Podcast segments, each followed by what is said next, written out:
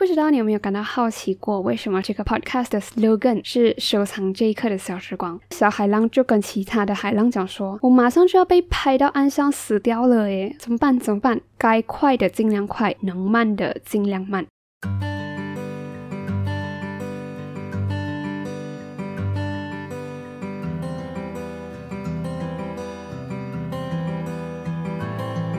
生活胶囊馆收藏这一刻的小时光。Hello，你好，我是掌管人菜菜。那不知道你对“初心”这个词的理解是什么？对我来讲呢，这个词它好像始终都带着美好、纯洁、梦幻的色彩。那关于初心，我觉得最有名的一句话，应该就是《华严经》里面讲的那一句“不忘初心，方得始终”。其实，在一开始菜菜做这个生活胶囊馆的 Podcast 的时候，我就在第三集特地做了一集来讲述为什么我要成立这个生活胶囊馆这个 podcast，然后我也在 description box 那边写到，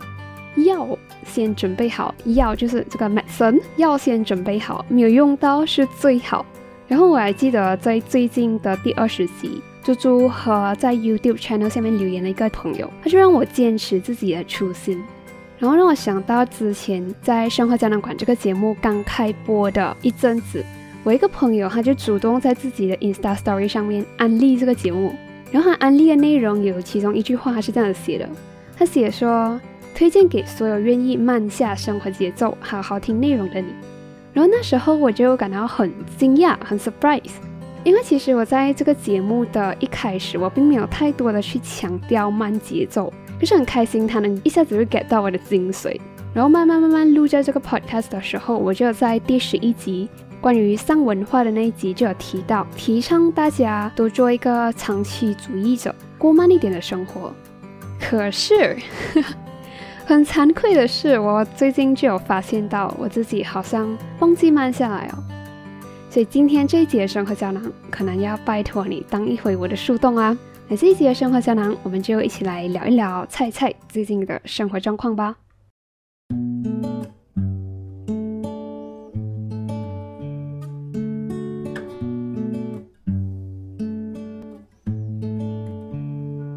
果要简单概括我前面几个星期我的生活的话，应该就是很忙、很急躁，然后我也短暂的在浮躁里面迷失了自己。因为在前些日子的时候，我因为一个 podcast 的介绍，然后我就进到了一个 Facebook group，然后这个 Facebook group 里面就有很多的 Malaysia 中文 podcaster。就我一开始没有发现 Malaysia 有那么多中文 podcaster。就一进到这个 group 的时候，那些中文 podcaster 就向我扑面而来，有太多的 information 啊，就根本就好像目不暇接，有点 information overload 的感觉。然后我在知道有那么多的 podcaster 过后，我就一个一个去看大家了。那我发现大家有一个共同点，好像大家都会蛮关注自己节目的 ranking 啊。然后我那时候才意识到，诶，原来 ranking 对 podcast 来讲是有点重要的。我还记得那时候我第一次接触到 ranking 这个东西的时候，是因为那个专门做 podcast ranking 的一个 website，它叫 Chartable，他就 email 我讲说，哦，或许你会想要知道一下你自己 podcast 在那些 chart 上面的排名，而且这个排名一开始我接触到它的时候，我还觉得挺好、挺高、挺前面的。然后我过后就在这个 Chartable 这个 website 上面就认领了自己的 podcast，过后我就再也没有打开过。然后我在进到那个 Facebook group 过后，我就发现，诶，那么多 podcaster 他们都有在他们的 Insta 啊和他们的节目啊有聊到 ranking 这件事情，诶，然后我就在想，我是不是应该要去 care 一下自己的 ranking，然后再重回啊 Chartable 这个 website 去看我的 ranking。然后我也会在想，因为我看到好像 podcaster 跟 podcaster 之间他们有一些 collab 这样子，然后我也在想，是不是应该要主动去认识大家这样子的东西。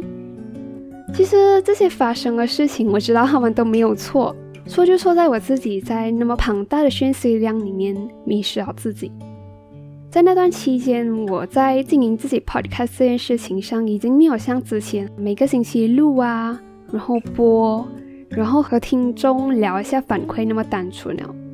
然后来到今天这一集，已经是第二十三集了。这第二十三集就说明了什么呢？就说明了其实我们生活胶囊馆这个 podcast 已经成立了半年啦。然后我在自己坚持做这件事情一阵子过后，我就会开始想要很急着要证明自己，很急着要有成绩。而且我现在也是处于在等着大学入学的期间嘛，然后就干脆一股脑的就栽在经营 podcast 这件事情上面。然后我整个前阵子的具体情况，就是整个人变得很急功近利，然后也很有压力。然后我在那段期间也把经营 podcast 这件事情当做是我生活的全部，而且我自己感觉我自己急功近利的情况，其实在上一期就是《Hello，请回答》第一集里面还蛮明显的。可是我居然还在 Instagram 上面讲说我自己最喜欢这一集，我也是醉哦。OK，其实我上面讲的这些情况都是在我的生活里面潜移默化的发生了。那时候其实我根本就没有意识到我已经变得那么的急急躁躁啊。那我是怎么认识到这个情况的呢？其实也是因为第二十二集。第二十二集我是全家一起听了，除了我的爸爸。然后听了过后，猪猪就有 b o l story 写他的感想。然后在他的感想里面有几句话，真的让我意识到我的这种急急躁躁的现象。猪猪在他的 story 是这样子写的。实际活着几十年的话，还是蛮长的，所以希望你能舒服的活着，不一定要功成名就，但是如果你想要的话，也愿你有所成就，只要你活得开心就好。其实我很认同猪猪写的这个感想，可是我在读这个感想的时候，我就发现，诶，这个看起来像是他的个人心得，好像并不是从我这个节目的内容里面得到这个共鸣，然后写的这段话。可是我很奇怪的是，哎，我做节目明明就是要 promote 这样的讯息嘛？这样我没有在 promote 这些讯息，但我那我这些集我到底在做什么？我就开始很奇怪，为什么我没有传达到这些讯息，反而是靠猪猪自己的 opinion 得到我这个观点？然后从那一刻开始，我就有点懵啊，我感觉我就在想，我到底在做什么？我都做了什么？为什么我在做自己的 podcast，可是我却没有传达出这样子的一个讯息？这样的讯息应该是我的初衷才对啊！我没有做这些，那我在做什么？我就很难过，很难过，超级难过的那时候。然后在我看到了他这个 story 过后，我就直接找猪猪聊。那我就有问他，这样你一直以来听过来我们的这个节目，你有没有感觉到一些什么变化？这样子，然后猪猪就坦白跟我讲。他确实有在听我的节目的时候感到很压力的地方，然后我真是，我听到那句话的时候，我真是要哭哦！我想我做节目不是要让人家觉得压力的。然后我就要告诉他，这样子就不对啊，这不是我做 podcast 的初衷。然后他就跟我讲说，嗯，这个情况其实挺常见的。然后在做着做着一件事情途中偏离自己的初心，其实也很正常。虽然讲说猪猪讲偏离自己的轨道是一个蛮常见还蛮正常的事情，可是我真的不想要这样，我真的很难接受我自己为什么会这样子。虽然讲说我自己生活胶囊馆的啊 audience 没有到非常多。可是我觉得，无论我的 audience 是非常大还是非常小的 range 也好，只要是从我嘴巴讲出来这些话，我觉得它就对在听着的人有了一些影响，就算是非常小的影响也好，这样子非常急急躁躁、非常压力的内容，我希望它一点都不要存在，尤其是在我的 podcast 里面。然后我就发现，我好像在做 podcast 这件事情上面迷失了自己。发现了这件事情过后，我也有在找一些我的朋友，因为我几个朋友还是真的是从一开始我做这个生活胶囊馆这个 podcast 的时候就一直听到现在了。我就有陆续的找了三个朋友，问他们：诶，你们听我的 podcast 的时候，从以前听到现在啊，你们有没有觉得好像有什么不一样的地方，还是有什么转变，还是你觉得有压力的地方吗？他们的回答都是讲说。他们都没有觉得像猪猪这样子觉得有压力，我觉得那可能是我这整件事情当中不幸中的大幸吧。OK，还好还好，听众都还没有非常严重的意识到这个问题，还好我在他们意识到之前，我自己先意识到了，也可能自己迷失的这段时间还不至于长到浮现给听众，所以这也是为什么我开头就讲了，我短暂的迷失了一下。可是我发现我自己在自己的急躁当中迷失的时候，我真的很难过，我真的很想哭，你知道吗？我真的很想穿越过去前一阵子的自己，真的是摇醒自己。What happened to you? Wake up, man! OK，可是呀，我们都知道我们不能穿越。然后我在自己迷失的这件事情当中，也让我想到一个小故事。这故事我觉得我应该是从书上看到，可是我已经 不记得是具体是哪一本书。它这个书上还是有这么一个小故事：有一个小海浪，他对其他的海浪说，他很焦虑，因为他们越来越靠近岸边了。然后这个小海浪就跟其他的海浪讲说：“我马上就要被拍到岸上死掉了，诶，怎么办？怎么办？我很伤心，我很难过，我很焦虑，怎么办？”然后，其他海浪听到他这么焦虑，讲说他马上就要拍到岸上死掉了。其他海浪就觉得，嗯，what？因为海浪本来就是大海的一部分啊，为什么这个小海浪会觉得他自己拍到岸上就死掉了呢？海浪拍在岸上，大海就死了吗？并没有啊。在我讲自己迷失的这个故事的时候，我会想到这个小故事，是因为我在迷失的那段时候，我其实就像这个焦虑的海浪一样。因为我太一头栽入经营 podcast 这件事情，然后我把经营 podcast 当做是我生活的全部的时候，其实我真的忘记了经营 podcast 这件事情，它其实只是生活上我们柴米油盐酱醋茶之外的一小部分。其实生活更大一部分是这些琐碎的柴米油盐，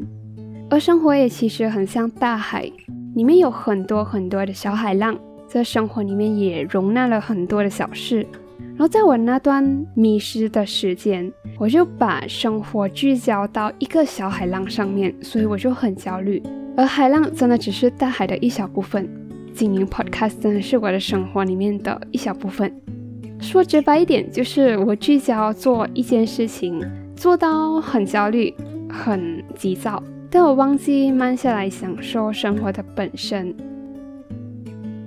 那时候我意识到自己偏离轨道的时候，我真的很难过。可是我也很庆幸，至少我发现了我迷失的最根本的原因，就是因为我的节奏太快了，然后 information 也太 overload 了。我就发现，其实我需要调到一个自己比较舒服的节奏。所有事情该快的尽量快，能慢的尽量慢。如果要让生活慢下来的话，可能我们最需要的是先好好照顾自己。也就是 self care，然后像上面有讲到的，我发现我自己迷失了过后，我就有找了身边几个在听我 podcast 的朋友，问他们的听后感。然后有一个朋友呢，他给我的 feedback 第一句话就是：以前呢你在做这个 podcast 前面的时候就有聊到 self care 这个东西哦。好，我一听到这里我就知道，哈哈哈，就是这个东西，这个是其中一个问题。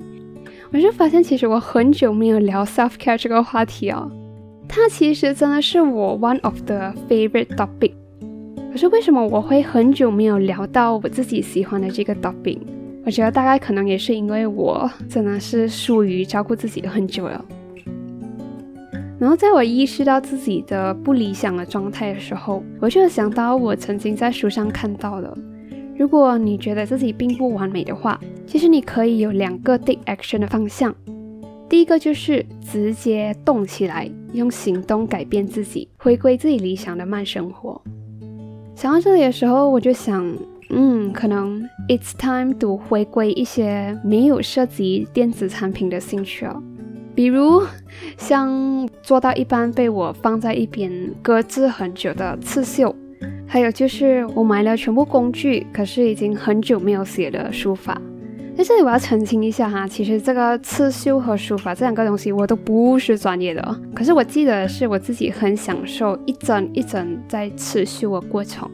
也很享受看这白纸被墨水染黑的那个过程。然后我再想想有什么能让我回归慢生活的活动的时候，我就想到，嗯，可能我要再重新把以前我很享受的一些小事情 add 进去我现在的 routine。比如以前我真的很享受好好戴着耳机专心听歌，那我就发现我真的已经有一阵子没有好好专心听歌。然后我意识到这件事情的时候，就马上点开 YouTube，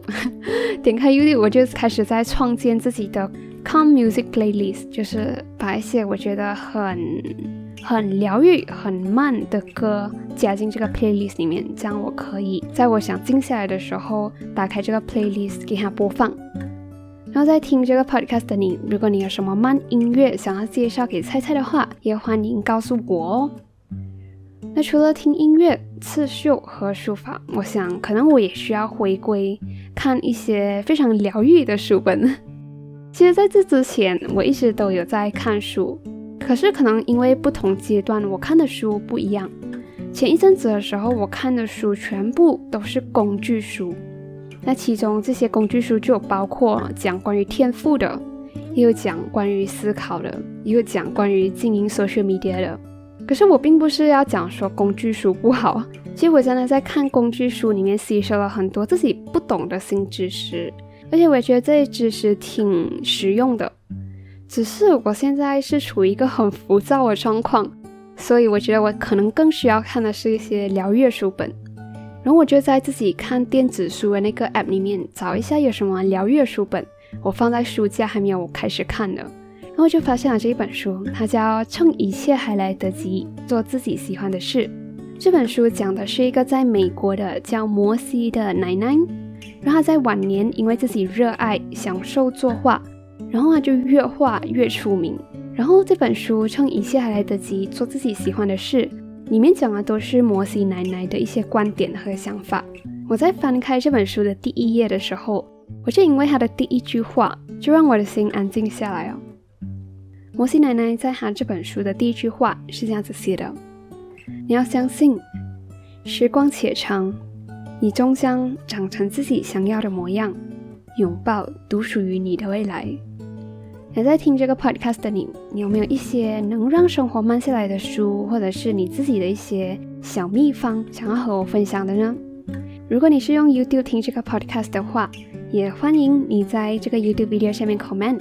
或者是你用其他播放平台听的话，你也可以 DM 生活胶囊馆的 Instagram Moment Capsule Gallery 和我分享你到底是如何让自己的生活慢下来的，让我借鉴借鉴一下哈。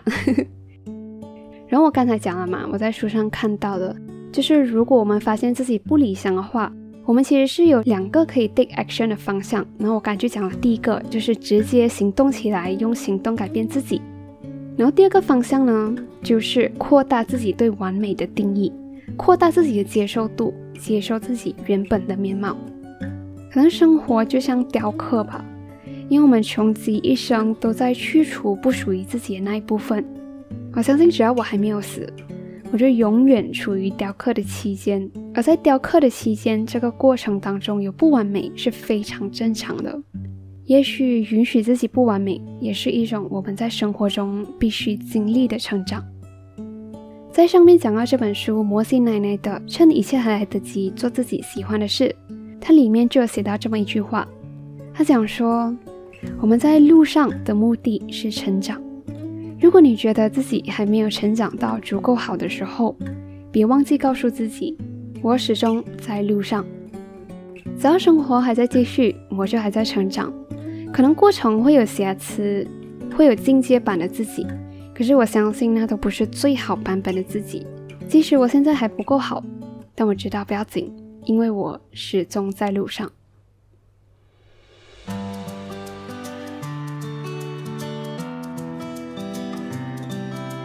其实不知道你有没有感到好奇过，为什么生活胶囊馆这个 podcast 的 slogan 是收藏这一刻的小时光？如果你不感到好奇的话，嗯我现在也要讲。其实这是一个我自己给我自己的提醒啊，我想要提醒自己，在做这个 podcast 也好，在生活里面也好，我们都活在每一个这一刻，感受当下的生活，因为有真切的感受，才能有记录。不过很显然，我前一阵子都有跑偏了一下，可是也是因为这个短暂的跑偏，我在重新找回我自己初心了过后，我感觉。既熟悉又有一点不一样，这个不一样可能是在于我对理想的慢生活这个概念更加清晰了一点，也对自己现在的状况更警惕了一点。然后关于生活胶囊馆的上一集第二十二集，听了猪猪的反馈过后，我觉得我想要在这里再补充几句。如果你在上一集听了我说要找到自己的热爱，因此而感到很压力、很 push 的话，我真的很惭愧。可是也的确要为自己讲过的话负责任。我在这里跟你讲一声抱歉。可能真的是因为我那一阵子太过着急了，所以才会很急着要所有人都跟我自己一样。很着急是不对的，但是我依然觉得在生活里面找到自己喜欢、擅长、有意义的事情，对热爱生活来说很有帮助。可是我在这里要补充的是，热爱的事情其实只是生活柴米油盐酱醋茶之外的一小部分。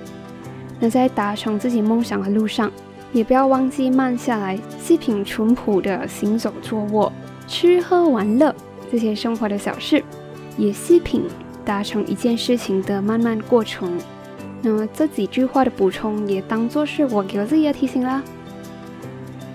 谢谢你又认真听完一集的生活胶囊啦，也在刚才短暂的当了一下我的树洞。